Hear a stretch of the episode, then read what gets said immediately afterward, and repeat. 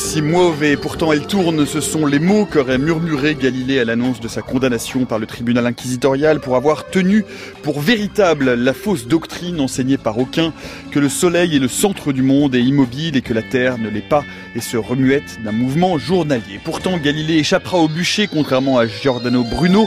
Mais les apports de Galilée ne sauraient euh, se résumer euh, ou se réduire à l'héliocentrisme. Il est également l'un des précurseurs de la méthode expérimentale et du principe de relativité qui va amener à la physique moderne de Newton.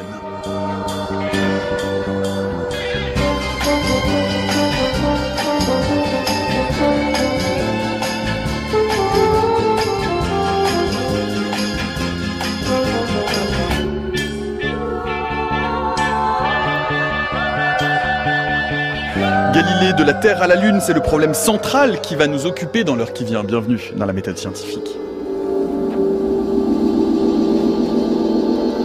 Et pour raconter euh, cette histoire de Galiléo Galilei, nos deux narrateurs du jour sont Sophie Roux, bonjour.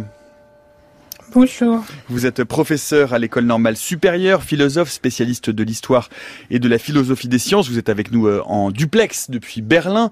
Nous sommes ici à Paris avec euh, Vincent Julien. Bonjour. Bonjour. Vous êtes professeur émérite de philosophie et d'histoire des sciences à l'université de Nantes. Merci à tous les deux d'avoir accepté notre invitation pour raconter cette histoire galiléenne qui va nous occuper euh, tout au long de cette heure. Vous pouvez, comme tous les jours, nous suivre en direct, en différé, en podcast, mais surtout et comme d'habitude en parallèle via notre fil Twitter où nous postons tout au long euh, de cette heure un certain nombre, comme d'habitude, euh, d'images, de liens, d'articles, de références euh, en lien avec ce qui va être dit à ce micro pendant donc l'heure qui s'annonce et qui débute maintenant. Alors, et pourtant elle tourne, c'est aujourd'hui un fait historique, Vincent Julien, ou est-ce que ça fait partie de la légende galiléenne?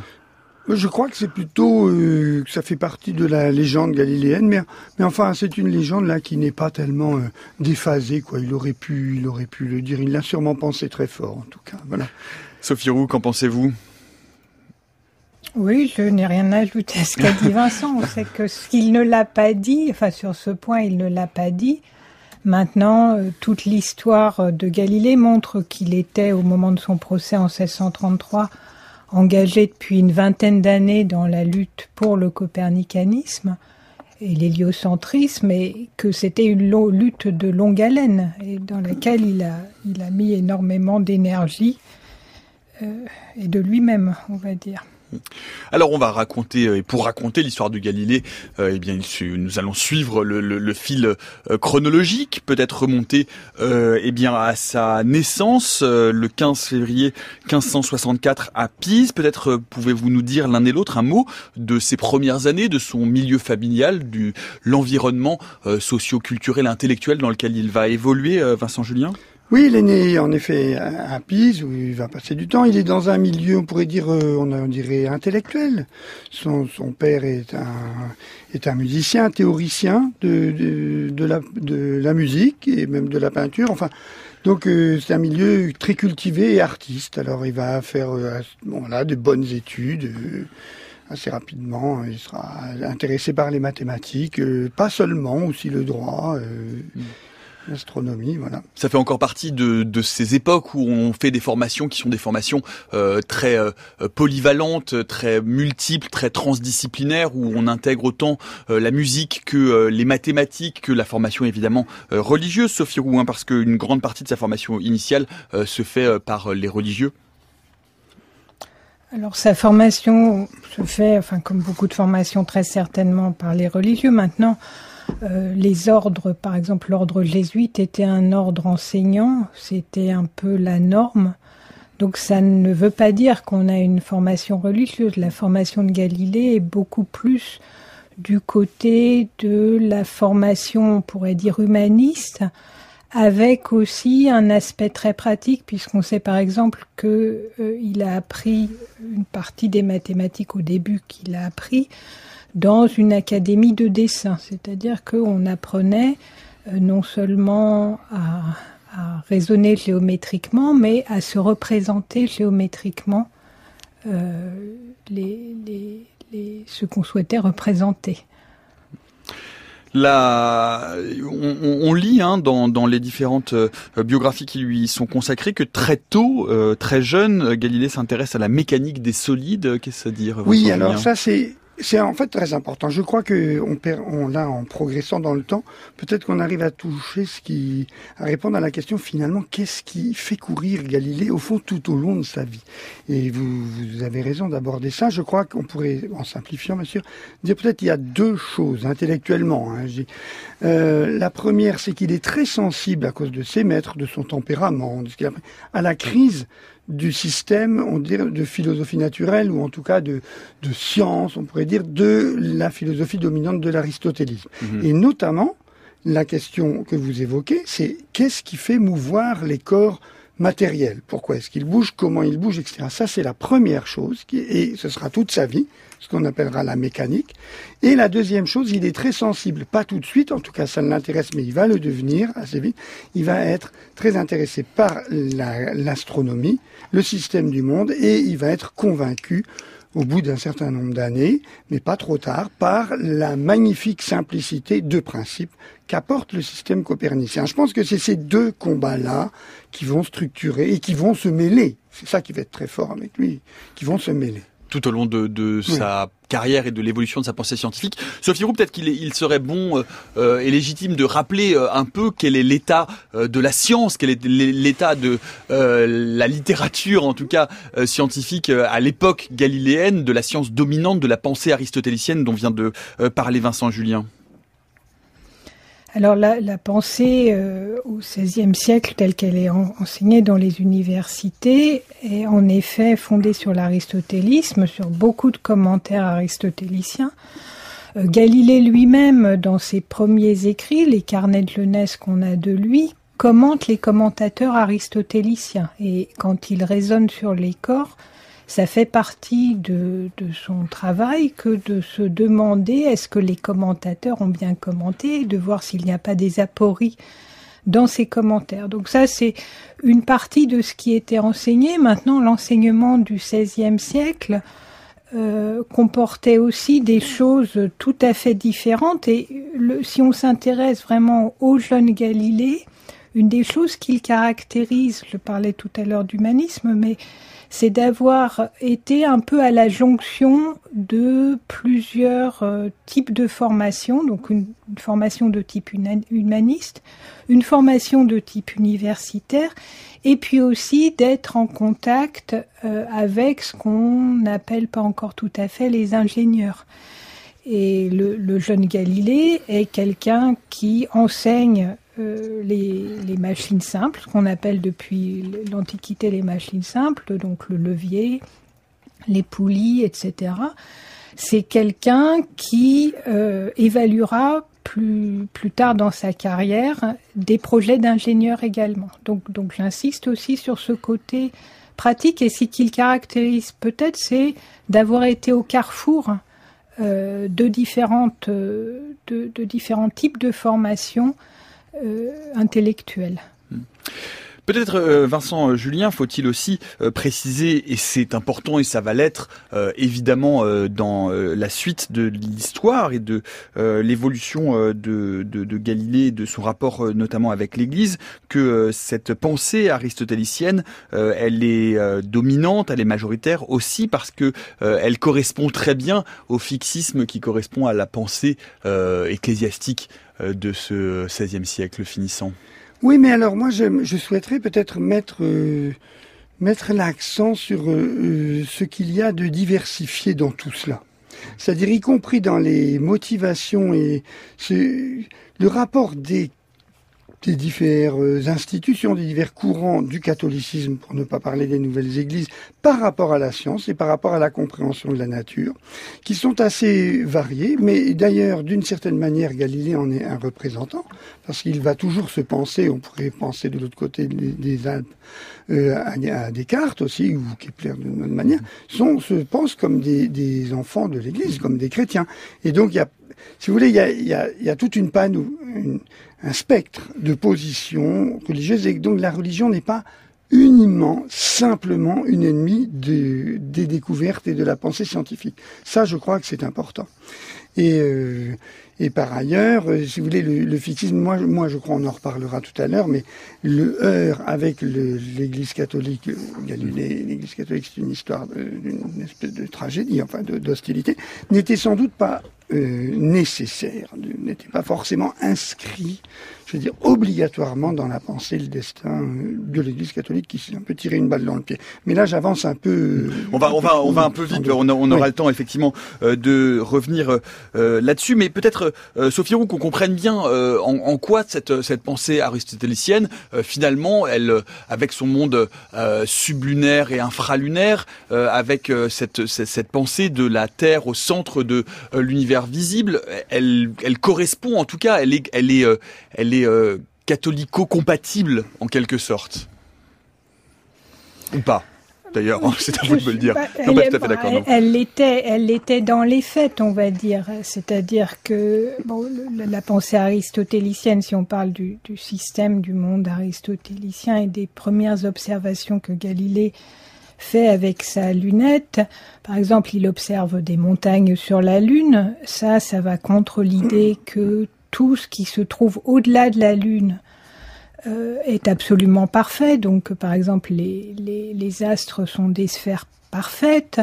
Il observe aussi qu'il observera un peu après euh, que le Soleil a des taches. Ça, ça va contre l'idée que là encore ce monde était parfait. Bon, donc, donc il va y avoir un certain nombre de remises en cause du monde aristotélicien, mais je crois que l'Église, en fait, ce qui va, si là encore on, on anticipe un peu en raison des questions que vous posez, quand l'Église réagit, elle va réagir en particulier parce que euh, il y avait dans la Bible un passage qui dit que Dieu a demandé euh, euh, au soleil de s'arrêter pour permettre à un capitaine de gagner une bataille. Et, donc là, ce qui est remis en cause, c'est un passage précis de la Bible. Et ce qui était en jeu, après peut-être là j'ai une opinion un peu différente de celle de Vincent, c'est que la question est vraiment de savoir qui est-ce qui dit la vérité et qui est-ce qui a les normes de la vérité.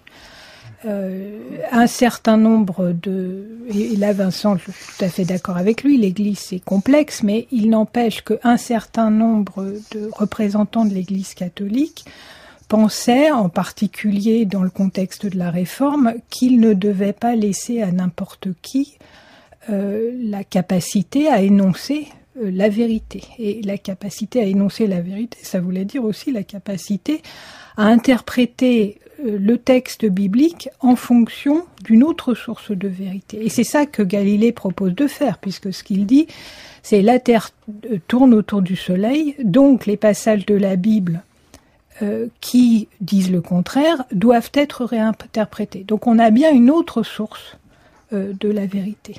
Mais on anticipe peut-être un peu trop. Oui, on anticipe. C'est vrai qu'on va un peu. Bon, c'est pas grave. Du coup, ce qu'on dit maintenant, on ne le redira pas plus tard. Mais Vincent Julien, pour compléter en quelques sur mots. question, je voulais et puis ensuite, on reprendra le fil de la chronologie. Je, je, pense qu'on est, on est sans doute d'accord avec Sophie. La, question, je dis, c'est que non, c'est que je veux dire quand c'était pas nécessaire, je veux dire que l'Église catholique a montré et ses théologiens ont montré qu'ils pouvaient s'adapter, être extrêmement flexibles. Et je veux dire par là, par exemple, que le mariage avec l'aristotélisme a dû se faire, euh, chacun a dû avaler des couleuvres. Enfin, je veux dire, par exemple, Aristote a défendu, et c'est un point très important, que le monde n'a pas de création, a tout le temps existé.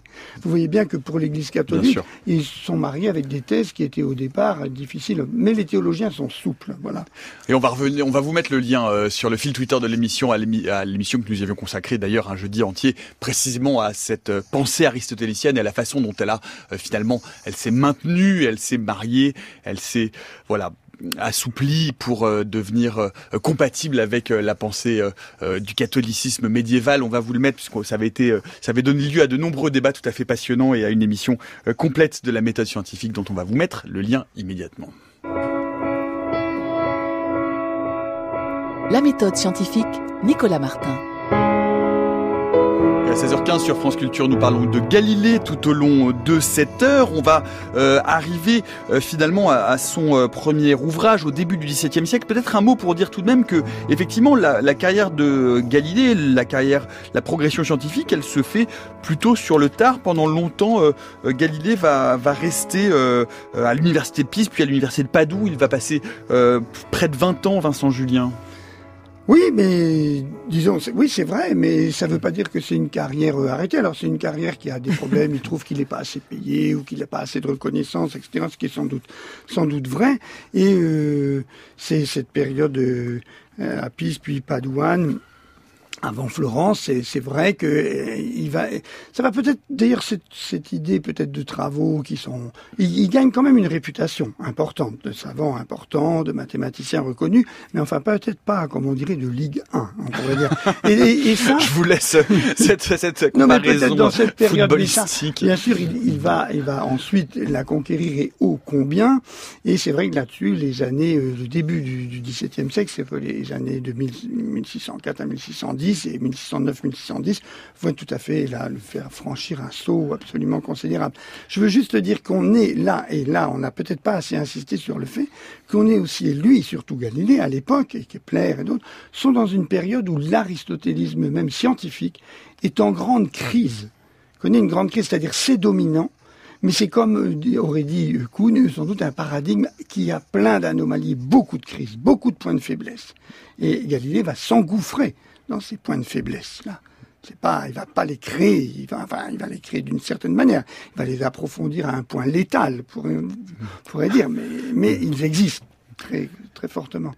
Sophie Roux, euh, sur, euh, sur ce début de XVIIe siècle qui est marqué et qui va aussi euh, commencer par un traumatisme, c'est l'exécution, la condamnation au bûcher de Giordano Bruno. Peut-être un mot sur, ce, sur la façon dont Galilée entre dans ce, ce XVIIe siècle, effectivement scientifiquement, avec, on parle alors d'une ou de plusieurs annus mirabilis, d'années qui lui sont particulièrement fructueuses sur le plan de la découverte et de ses recherches scientifiques.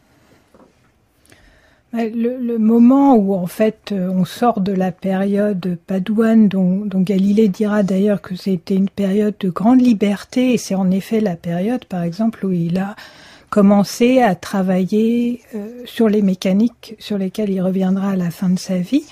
Eh bien, ce qui marque le changement, c'est vraiment euh, le fait que Galilée entend parler d'une euh, découverte, on va dire artisanale, enfin qui est le fait que différents artisans présentent à l'automne 1608 euh, à La Haye euh, un tube optique qui réunit deux lentilles, un oculaire concave et un objectif convexe, et les artisans demandent l'autorisation finalement d'exploiter cet, cet, instrument. Et comme il se trouve qu'à La Haye, à ce moment-là, il y a des négociations diplomatiques euh, qui réunissent une grande partie de l'Europe, toute l'Europe est très rapidement au courant de ce nouvel euh, instrument optique. Galilée en entend parler et va mettre euh, cette, ce nouvel instrument qu'il n'a pas vu, mais qu'il fabrique et qu'il améliore. Ce qu'on dit, c'est que les lunettes des artisans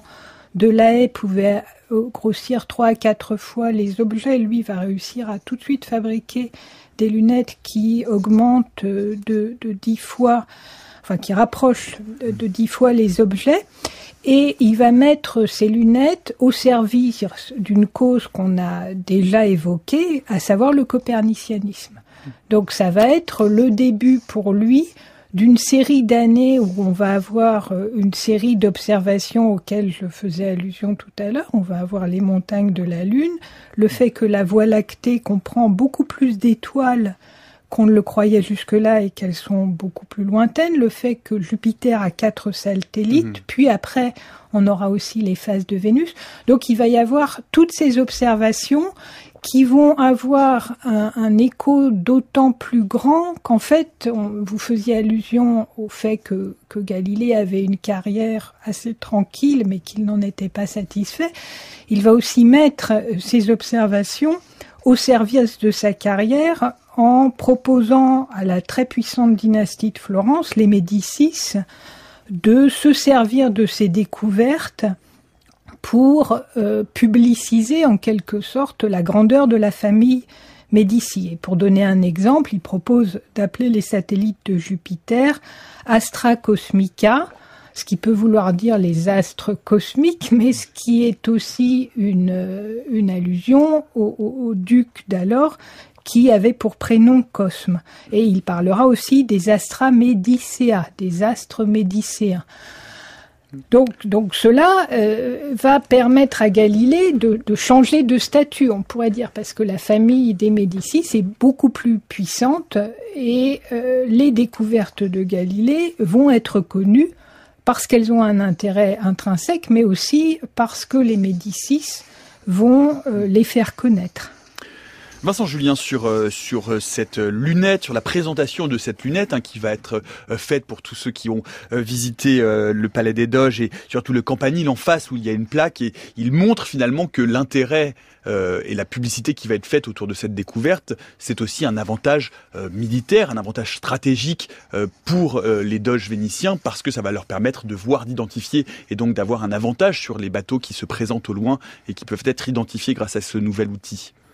Oui, oui, ça, il y a un aspect, euh, c'est vrai, euh, pratique, Sophie en parlait, qui, voilà, Galilée va présenter un, un outil avec des grandes retombées, on pourrait dire technologiques ou militaires, ou voilà. Mais ou disons que c'est ouais, ou commercial. Mmh. Disons que surtout, comme on n'a pas un, un, temps fou, surtout. Euh, ça, on a commencé à, à, le dire, ce qu'il va euh, réussir à, à, montrer. Je disais tout à l'heure, on a il, faut, il y a, un début, plus qu'un début, de, mise en crise de l'aristotélisme. De quoi on parle? Et là, ce que Sophie Roux mentionnait, va être vraiment, ça va être des arguments vus dans le ciel, des arguments tout à fait considérable contre le système aristotélicien. Vous le mentionniez tout à l'heure, notamment le fait des deux régions. Ça va être une série d'arguments très très forts. Il y a d'autres centres que seulement le centre de l'univers, puisqu'il y a Jupiter qui, a, qui, est le centre. Il y a des irrégularités dans les cieux, etc. Tout ce qui va montrer tâches et tout ça. Et donc ça, les tâches du soleil, la voilà. frontière, euh, la et, frontière clair-obscur de la et Lune. Vraiment, c'est un des points qui mmh. nous permet sans doute de comprendre la continuité chez, chez Galilée. Il y a une même physique, oh, ça c'est pour employer un terme assez euh, moderne, une même physique dans les cieux et sur la terre. C'est en fait cette espèce de, de, coupure qu'avait fait Aristote en publiant un traité de physique puis un traité du ciel qui coupait avec bon, etc. Eh bien là, et ça, ça c'est énorme. Ça, c'est énorme. C'est-à-dire, quand je disais, il y a, ce qui fait courir Galilée, c'est qu'il contribue à donner des coups considérable à la physique traditionnelle, à la philosophie naturelle traditionnelle, ça, ça joue beaucoup. Alors on pourrait dire que c'est au ciel qu'il conquiert des arguments pour, y compris, euh, comprendre les forces, les mouvements de, euh, du, du, monde, même du monde qui nous entoure. Alors c'est pour ça, ça c'est vraiment décisif. Peut-être un, un, mot justement, euh, Sophie Roux, oui, pour réagir, oui, allez-y. Vous vouliez réagir non, à ce que vient de dire Vincent Julien dire, mmh. mais on, Enfin, réagir, oui, et continuer. Ce qui est, assez remarquable, en fait, c'est que le, premier ouvrage, dont on est en train de parler, le Messager céleste de Galilée, est un ouvrage, en fait, qui est publié très, très rapidement. C'est-à-dire, je disais tout à l'heure, euh, 1608, ces, ces artisans à la haie, 1609, Galilée entend parler des lunettes, les en fabrique. Et euh, le messager céleste est publié euh, lors de l'hiver, pendant l'hiver 1610. Donc c'est très rapide. Et en fait, c'est un ouvrage qui a ceci de remarquable que on a le sentiment que Galilée est vraiment face à un monde nouveau et qu'il a hâte de publier ses observations et de montrer euh, aux savants ce qu'il a vu. Donc c'est en particulier l'ouvrage, ce sont des, gravures célèbres, on, on, voit les montagnes de la Lune. Et c'est la première fois qu'on a euh, des images de, de, la sorte. Et dans cet ouvrage, personne ne s'y trompe. Euh, c'est dans la dans, dans l'esprit de Galilée. C'est un ouvrage qui va contre le système aristotélicien, qui est un manifeste d'une certaine manière copernicien. Et pourtant, et pourtant, il y a très très peu de théorie dans cet ouvrage. C'est-à-dire que c'est pas un ouvrage où on a, par exemple, un exposé du système des planètes. C'est un ouvrage où on a des observations. Le Siderius Nuncius, hein Voilà, hmm. le, le je le traduisais messager céleste. Hmm.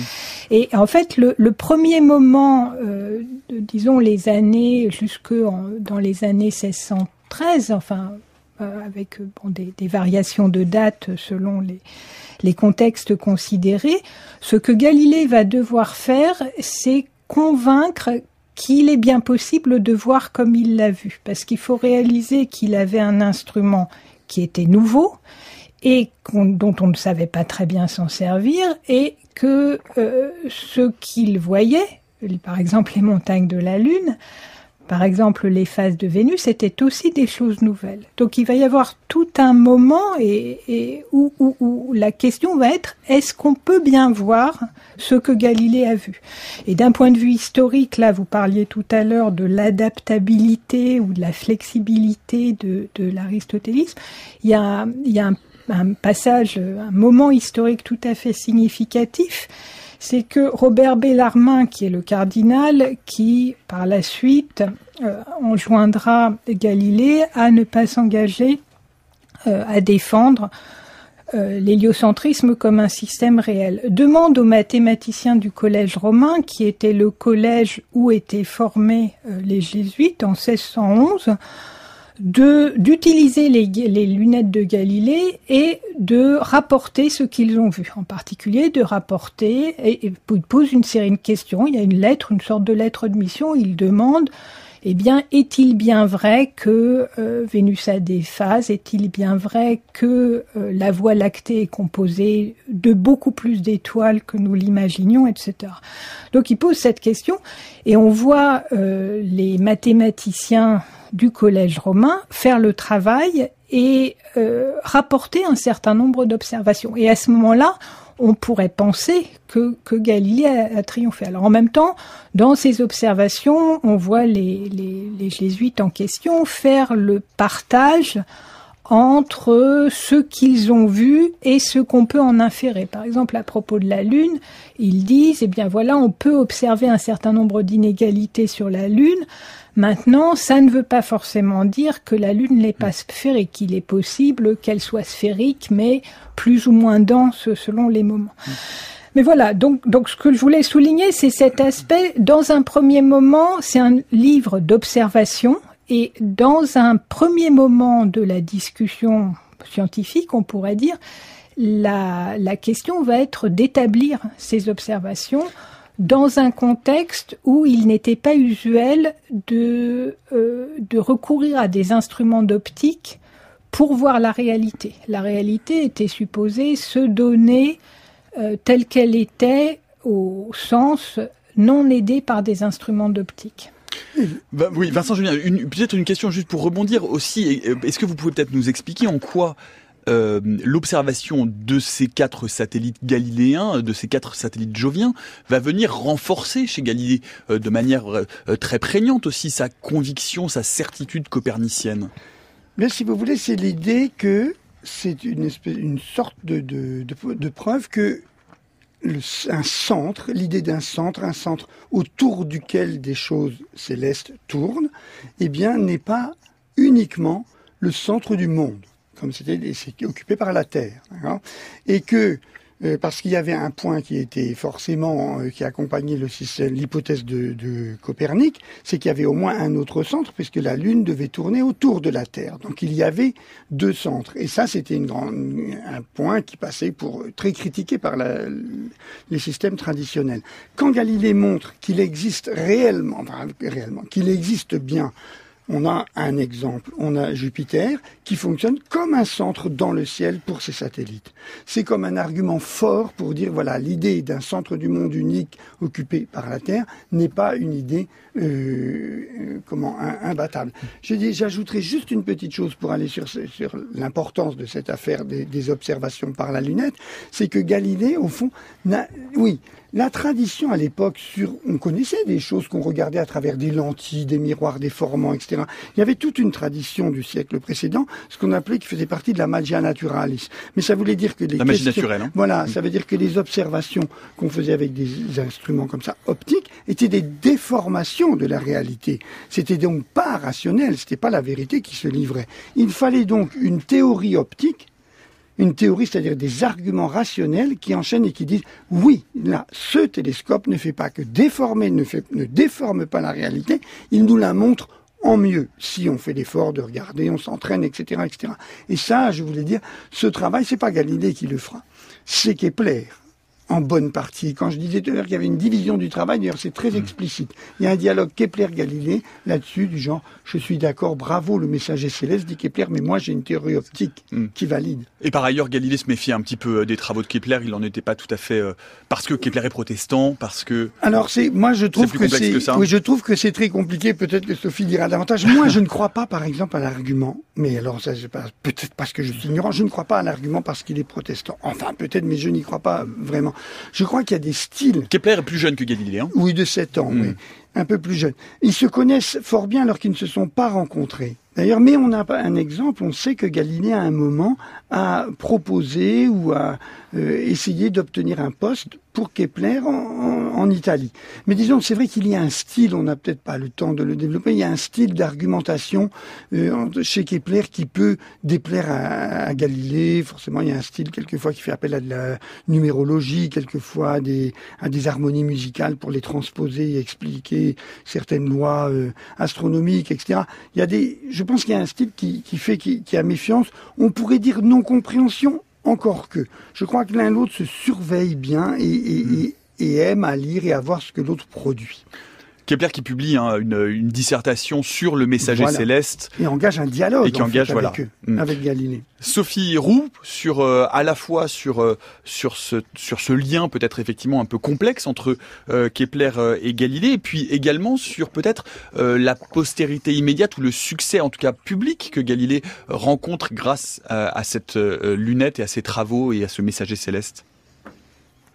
Oui, bah sur, sur, Kepler, c'est très clair que Kepler, par exemple, pense que l'intellect humain permet de trouver un certain nombre de vérités sur la création et qui est d'une certaine manière une coïncidence de l'intellect humain et de l'intellect divin et qu'on va pouvoir retrouver les proportions par lesquelles euh, Dieu a, créé le monde.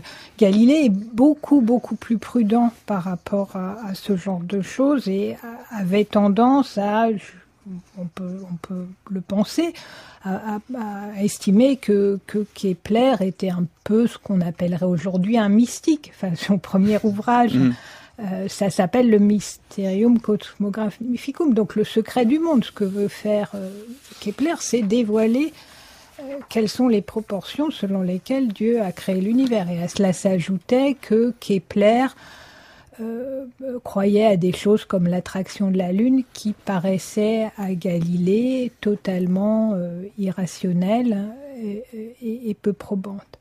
Donc, donc c'est vrai qu'il y a cet échange. Enfin, une des premières, la première lettre euh, qu'on ait de Galilée dans lequel il se déclare copernicien, c'est une lettre de 1597 qui est une réponse à Kepler qui lui a envoyé cet ouvrage, le Mysterium Cosmographicum. Donc il y a, une, très petite correspondance, comme disait Vincent.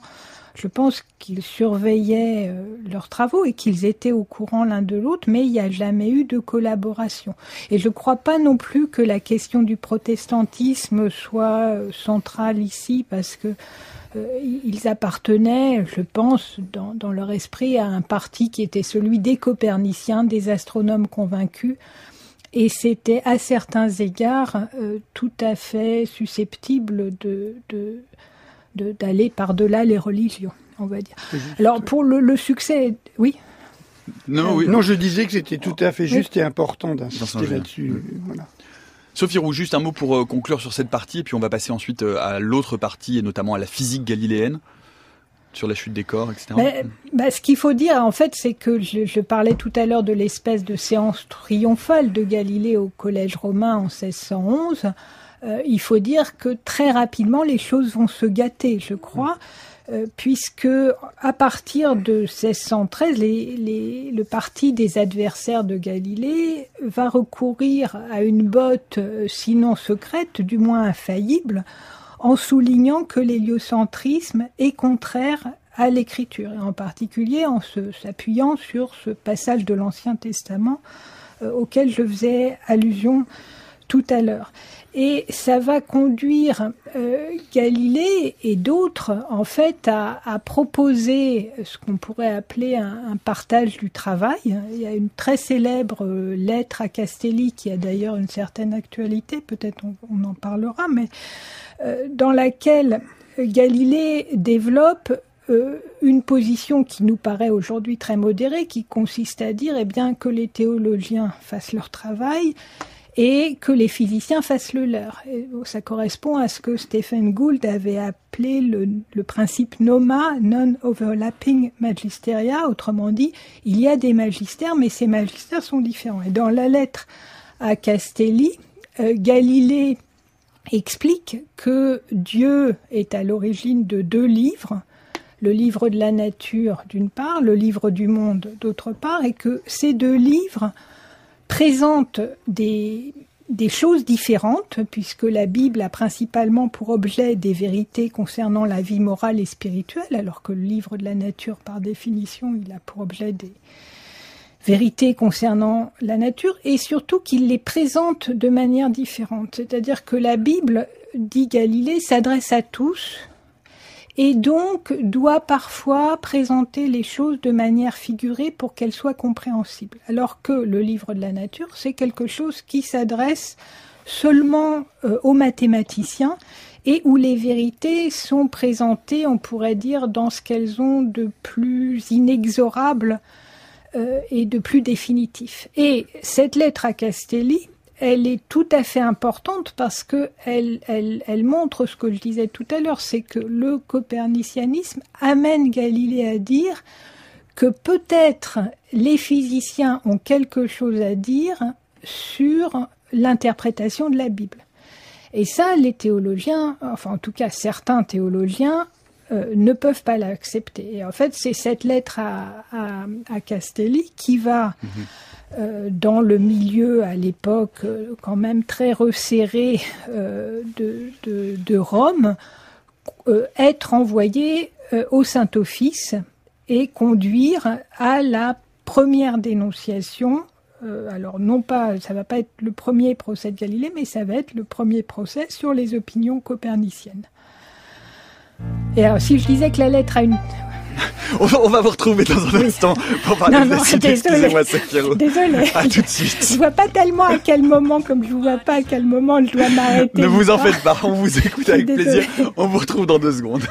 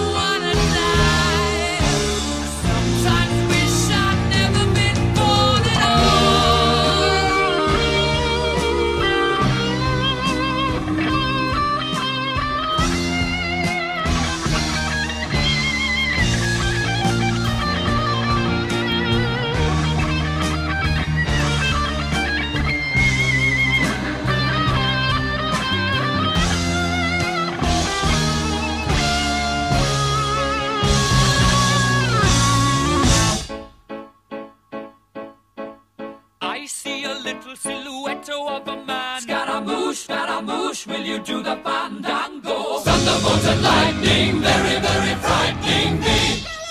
Galileo, Galileo, Galileo Figaro. Magnifico! I'm just a poor boy and nobody loves me. He's just a poor boy from a poor family, sparing his life from this monstrosity. Easy come, easy go will you let me go? Bismillah. No, we will not let you go. Let him go. Bismillah. We will not let you go. Let him go.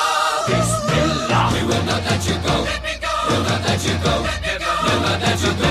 Let me go.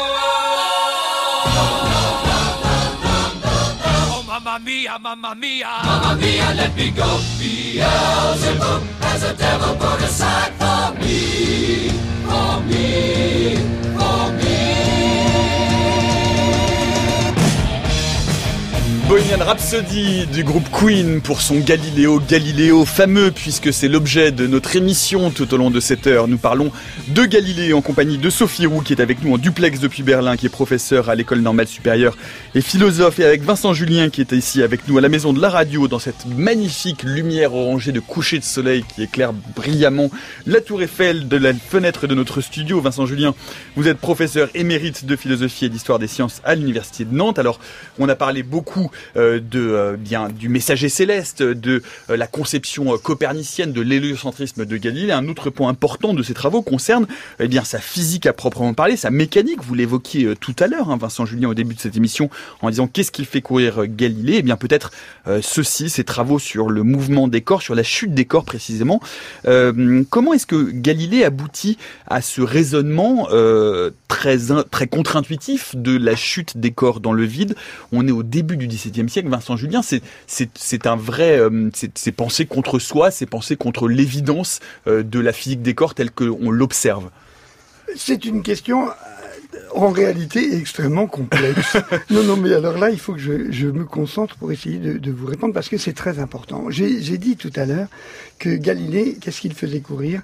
C'était euh, défendre à la fois, approfondir la crise de, la philosophie aristotélicienne, de sa physique, et puis défendre l'héliocentrisme.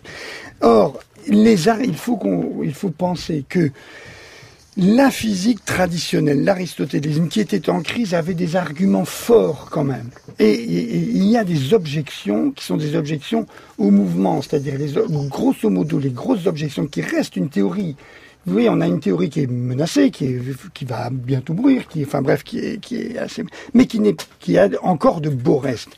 Et elle objecte quoi? Elle objecte que si la Terre tournait avec la vitesse qu'il est facile de mesurer, etc., sur nos latitudes, comment expliquerait-on que si je lance une flèche verticalement, elle va retomber à mes pieds. Alors que pendant les 10 secondes ou quelques secondes de montée et de descente, j'ai parcouru plusieurs centaines de mètres. Comment est-ce possible Comment est-ce possible que si je tire un boulet de canon vers l'est, ça va avoir la même portée que vers l'ouest, alors que d'un côté, les vitesses avec celui de la Terre s'accélèrent, ça, ça additionne, et de l'autre côté, elles se soustraient. Tout ça, ce sont des arguments extrêmement forts. Donc il faut, contre ça, construire, c'est-à-dire pour défendre, pour pouvoir défendre le mouvement de la Terre, il faut savoir comment tombent les cailloux. Vous comprenez, c'est ça. C'est qu'au fond, il y a là des arguments de physique, de mécanique, on appellerait, qui rejoignent des intérêts qu'avait Galilée depuis le début, mais qui vont être un argument formidable pour annuler les forces qui restent, les objections qui restent à, la, physique euh, immobiliste, enfin contre le mouvement de la Terre. Donc il y a un jeu très très étroit. Alors maintenant, vous m'avez posé la question sur la chute des corps. Comment ça vient? Alors là, moi, je dis juste, peut-être qu'on en reparlera tout à l'heure, on a réemployé l'expression Galilée a un peu inventé ou été décisif dans la physique expérimentale.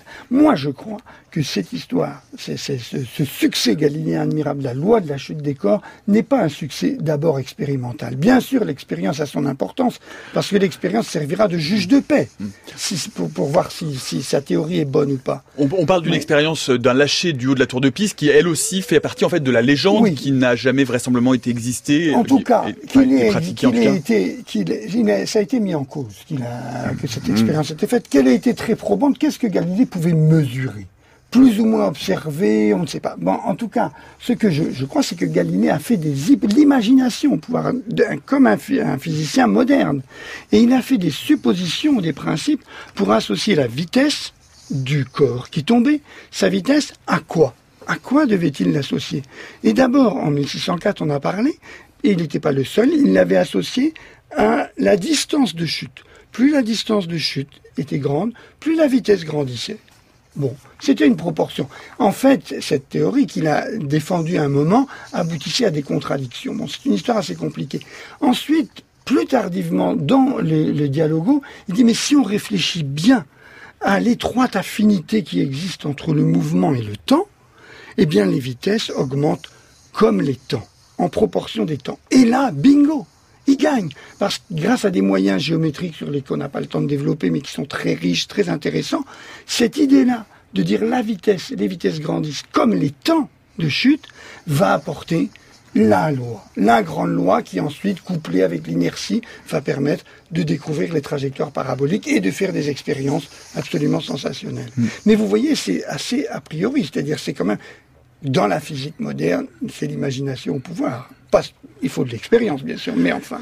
C'est une expérience de pensée. C'est aussi euh, certainement euh, la conséquence de cette méthode expérimentale et d'autres euh, expériences précédentes qui le conduisent plus tard à énoncer le principe d'inertie.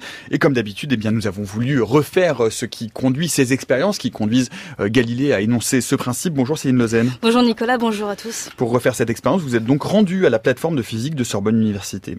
Oui, j'y ai retrouvé Pascal Bernard avec Arnaud Cassan qui est chercheur à l'IAP. Alors l'expérience est en pratique assez simple, hein.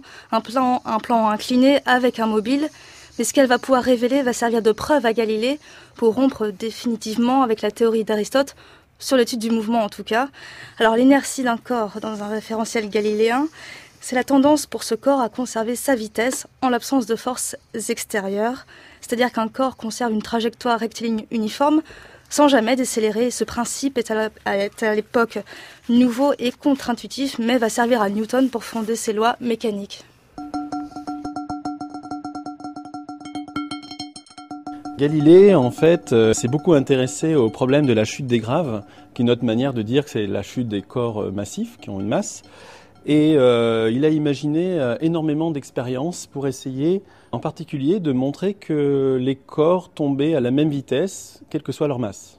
Et il s'est heurté évidemment à de nombreux problèmes techniques, qui étaient par exemple que euh, quand un corps tombe, il n'est pas simplement soumis euh, au poids, mais qu'il est également euh, soumis à des forces de frottement de l'air. Et ça, c'est des choses que les physiciens avaient remarquées depuis longtemps. Et donc, il a imaginé d'utiliser non pas des corps qui chutent directement, mais des corps qui chutent sur des plans inclinés. Juste pour rappeler que faire des expériences vraiment à la verticale, euh, le temps est tellement rapide que ça ne permet pas de, faire des observations manifestes. Donc il a eu l'idée d'utiliser des plans inclinés plutôt que de lancer des, des objets à la verticale. Oui, c'est tout à fait exact. Pour faire une expérience avec des corps qui chutent directement, il faut que les corps chutent de très haut. Et le problème, c'est que quand les corps chutent de, des faibles distances, et comme vous l'avez dit, les temps sont courts, et donc on ne peut pas faire bien beaucoup d'expériences. Et donc il, a eu cette idée des plans inclinés pour pouvoir avoir des corps qui tombent plus lentement, et donc subir moins de frottement. Utiliser des, des billes en, plomb, en métal Ah oui, alors... là, nous, euh, on va utiliser quoi ici? alors ici, en fait, dans l'expérience qu'on va présenter euh, avec euh, Pascal, c'est un palais, en fait, qui est un palais qui peut être mis sur coussin d'air. Donc on a une table à coussin d'air, on a un plan incliné, euh, débouche sur la table à coussin d'air. Et donc l'idée c'est qu'on va lancer ce palais du plan incliné et il va tomber sur le coussin d'air.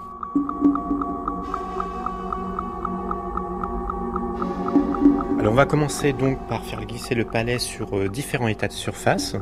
Alors un est constitué d'une plaque euh, de verre dépoli qu'on va juste placer en bout du plan incliné et euh, sur lequel glissera euh, le mobile une fois qu'il sera sorti de ce plan incliné. Donc là, on va lâcher le, mobile qui a une certaine hauteur Voilà, et on va regarder son mouvement euh, quand il sera arrivé sur la partie plate. Alors on lâche. Donc un arrêt très précoce, donc beaucoup de frottement. Donc là, évidemment, impossibilité de montrer euh, quoi que ce soit euh, de physique, à part justement sur la loi des frottements. Donc là, on pourrait noter la position pour comparer avec euh, ce qu'on va faire ensuite. Voilà, on, note la position à peu près au milieu de, cette, de, ce, carré un peu de verre dépoli. Ça fait à peu près une vingtaine de centimètres de, de la fin du plan incliné. Alors maintenant, on va enlever cet état de surface qui était assez rugueux et on va poser à la, à la sortie du plan incliné la table à coussin d'air qui, elle, a un, état de surface beaucoup plus lisse. on va repositionner. Pour bien que le plan coïncide Exactement. avec la, table. Et on refait l'expérience avec cet autre état de surface. Alors on lâche de la même hauteur le palais. Alors allons-y, j'y vais. Et donc là, qu'est-ce qu'on remarque? Donc là, on commence à s'approcher de conditions expérimentales bien meilleures. Parce qu'on voit que le palais a... à une trentaine euh, de centimètres, donc euh, une dizaine de centimètres euh, plus loin. Il y a eu moins de frottement, manifestement? Oui, alors ici, ce qui est intéressant en fait avec cette expérience, c'est que Galilée a utilisé un raisonnement qui est très intuitif en fait, c'est un raisonnement par continuité en quelque sorte, un raisonnement un peu à la limite. Et son idée, c'était de dire que si progressivement on réduit les frottements, on arrive au cas limite, qui est un cas de pensée qu'on ne peut pas démontrer, ou le cas où il y aurait zéro frottement. Et c'est au moment euh, de ce cas limite qu'on va pouvoir établir la fameuse loi qui paraîtra donc intuitive. Donc dans la première expérience, on avait mis une table qui frottait beaucoup. Dans la deuxième expérience, une, table qui frottait moins. Troisième expérience, on met des coussins d'air où le frottement est extrêmement faible. Et le cas idéal final pour la loi finale, ce serait le cas où il n'y a pas de doute frottement. Et c'est ça, c'est ce raisonnement-là qui va nous permettre d'arriver à cette loi qu'on va pouvoir commenter juste après avoir fait l'expérience. On va refaire l'expérience.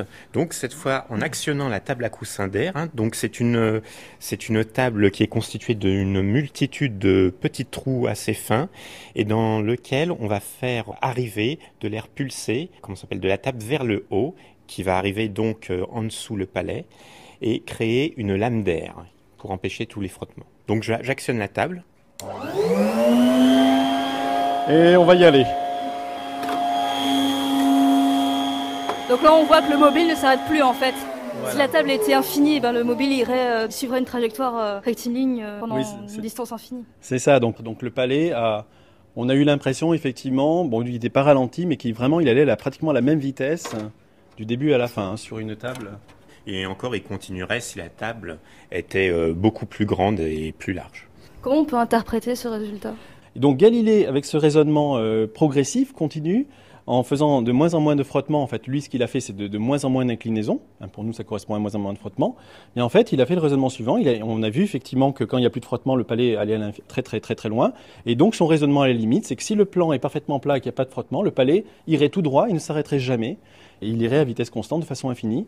Et ça, c'est l'idée d'une loi qui vraiment euh, est nouvelle, c'est la loi de le principe d'inertie, la loi de l'inertie, qu'on peut vraiment montrer quand on est dans l'espace, dans une station spatiale par exemple, qu'un objet qui est lancé avec une vitesse donnée, sans aucune force qui s'applique sur lui, va à vitesse constante et de manière rectiligne dans l'espace. Il a permis d'établir comme ça la loi de l'inertie juste en faisant des expériences et en passant à ce cas limite.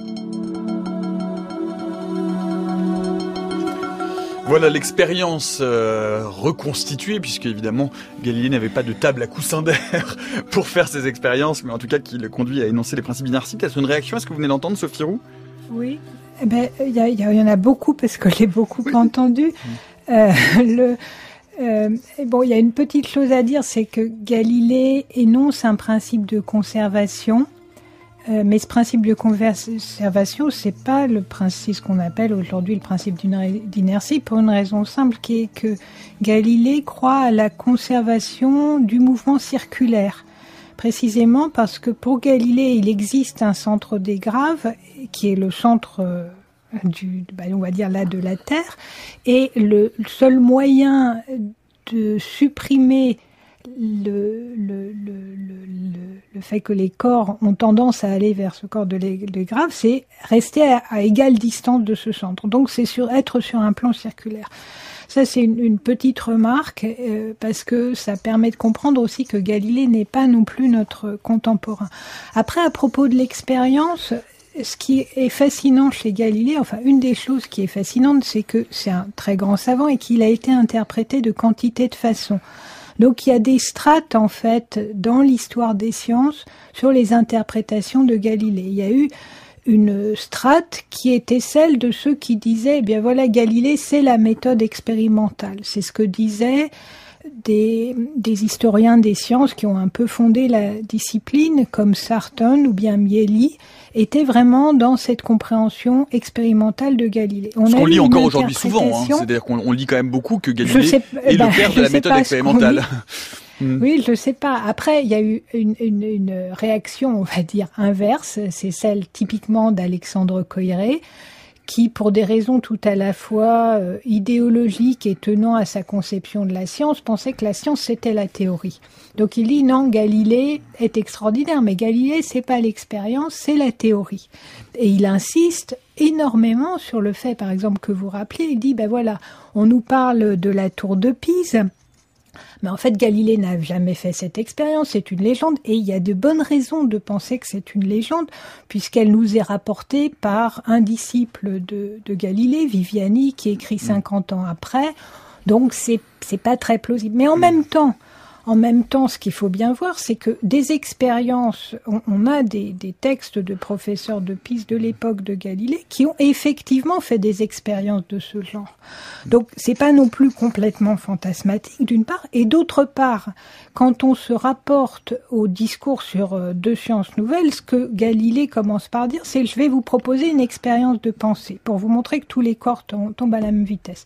Son expérience de pensée, ça consiste à dire mettez un, attachez un petit corps et un grand corps, et demandez-vous quelle va être euh, la vitesse de cet ensemble. Et Galilée dit, d'un côté, puisque vous êtes aristotélicien, vous devez dire qu'ils vont plus vite attachés que séparés, parce que les aristotéliciens pensent que c'est le poids qui fait la vitesse. Mais d'un autre côté, il y a une sorte d'intuition un peu commune qui est que quand on a, ben, par exemple, un cheval qui va très vite et un cheval qui va un peu moins vite, sur un attelage, la vitesse va être entre les deux. Donc d'un autre côté, vous êtes obligé de dire que le petit va mmh. ralentir en quelque mmh. sorte le gros. Donc vous êtes en même temps en train de dire que ça va plus vite et moins vite. Donc, dit Galilée, j'ai un argument qui permet de conclure que euh, c'est ni l'un ni l'autre, autrement dit que tous les corps tombent à la même vitesse. Mais si on regarde le discours, l'aristotélicien Simplicio n'est pas du tout convaincu par ça. Il n'est pas convaincu. Et qu'est-ce que va faire euh, Salviati, donc le Ça, vous, vous parlez du, du discours sur les deux grands systèmes du monde, là, en l'occurrence. Les, non, les discours sur deux sciences nouvelles. Sur deux sciences nouvelles, pardon, qui, sont Le, ce qui, qui, qui est l'endroit où on trouve, entre hmm. autres, la loi de la chute des corps, mais là. Hmm. En un mot, Sophie Héron, parce qu'on arrive au bout de l'émission. Hein. oui. ah, pardon. Ce qui va faire, ce que va faire Salviati pour le convaincre, c'est justement faire des expériences ou rapporter des expériences pour montrer que la différence entre la vitesse de deux corps, l'un plus petit, l'autre plus gros, ou bien de différentes matières, diminue quand la résistance du fluide dans lequel on fait tomber ces deux corps diminue. Autrement dit, il va montrer toutes ces expériences et là faire un passage à la limite. Mais on voit bien donc qu'il y a un, raisonnement expérimental et que c'est ce raisonnement expérimental qui finit par convaincre. Un mot bon, et puis on peut raconter la même histoire à propos du plan incliné en fait. D'accord. On va conclure parce qu'on arrive à la toute fin de cette émission. Peut-être Vincent Julien, on n'aura pas eu le temps de parler de ce dialogue sur les deux grands systèmes du monde qui va aboutir euh, non pas euh, à la, enfin l'excommunication en, quelque sorte de Galilée, en tout cas pas à sa condamnation à mort. Peut-être un, un, mot pour euh, dire pourquoi est-ce que Galilée réécrit ce livre? Pourquoi est-ce que après le Messager céleste, ils se sont obligés ou ils se sont obligés, ils se sont tenus d'écrire ce livre qui va mettre un un terme et abréger sa carrière? Non, mais en fait, non, non. D'abord, ça va pas abréger sa carrière. D'une certaine manière, il va y avoir un procès, mais d'un malheur, un bien surgira, puisque des années après, contraint, eh bien, il refera des mécaniques d'une manière absolument géniale, avec une mobilisation d'outils, de raisonnement très soignés, bon, qui renforceront la force de, de ses arguments. Et disons que dans le dialogue, qui est un livre tout à, je le dis d'abord pour les auditeurs, c'est un livre absolument superbe à lire une, un très belle, très belle langue. Cette fois-ci sur les deux grands systèmes du monde. C'est les deux grands, c'est les deux grands systèmes du monde. Il dit bien d'autres choses. Là, il fait la théorie. Il fait la théorie générale de où on est. C'est-à-dire toute la première journée du dialogue, c'est une, une attaque en règle d'une efficacité euh, tout à fait formidable contre les, euh, pointant les faiblesses du système du système aristotélicien. C'est très très efficace.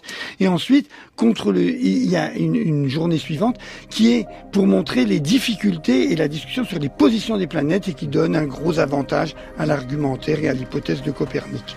La preuve étant qu'il faudra refaire peut-être une émission pour commenter, pour avoir le temps de terminer sur cette dernière partie de la vie de Galilée, sur euh, sur euh, la, la postérité, sur euh, la façon dont Newton va reprendre le fil, sur le principe de relativité, toutes ces choses que nous n'avons pas encore eu le temps d'aborder, mais ça donnera lieu donc à une prochaine émission. Merci beaucoup, en tout cas à tous les deux d'avoir été ici pour nous parler de Galilée jusqu'à ce jusqu'à ce dialogue sur les deux grands systèmes du monde. Merci Sophie Roux, merci à nos camarades de Berlin pour le duplex. Merci Vincent Julien. Je rappelle qu'on peut vous lire notamment euh, dans l'histoire des sciences pour les nuls, qui est un gros volume assez passionnant pour se remettre bien les idées au clair. Et ça tombe bien puisque les idées claires c'était euh, hier. Vous pouvez retrouver comme chaque semaine le podcast de euh, les idées claires cette semaine autour de la justice à deux vitesses. La justice est-elle plus faible avec les forts et plus fort avec les faibles? C'est la question à laquelle nous tâchons de répondre sur le site franceculture.fr et sur les réseaux sociaux de France Culture et de France Info. Merci à toute l'équipe de la méthode scientifique. C'est Alex Dang aujourd'hui à la technique. Demain dans le dernier épisode de la méthode scientifique de la semaine.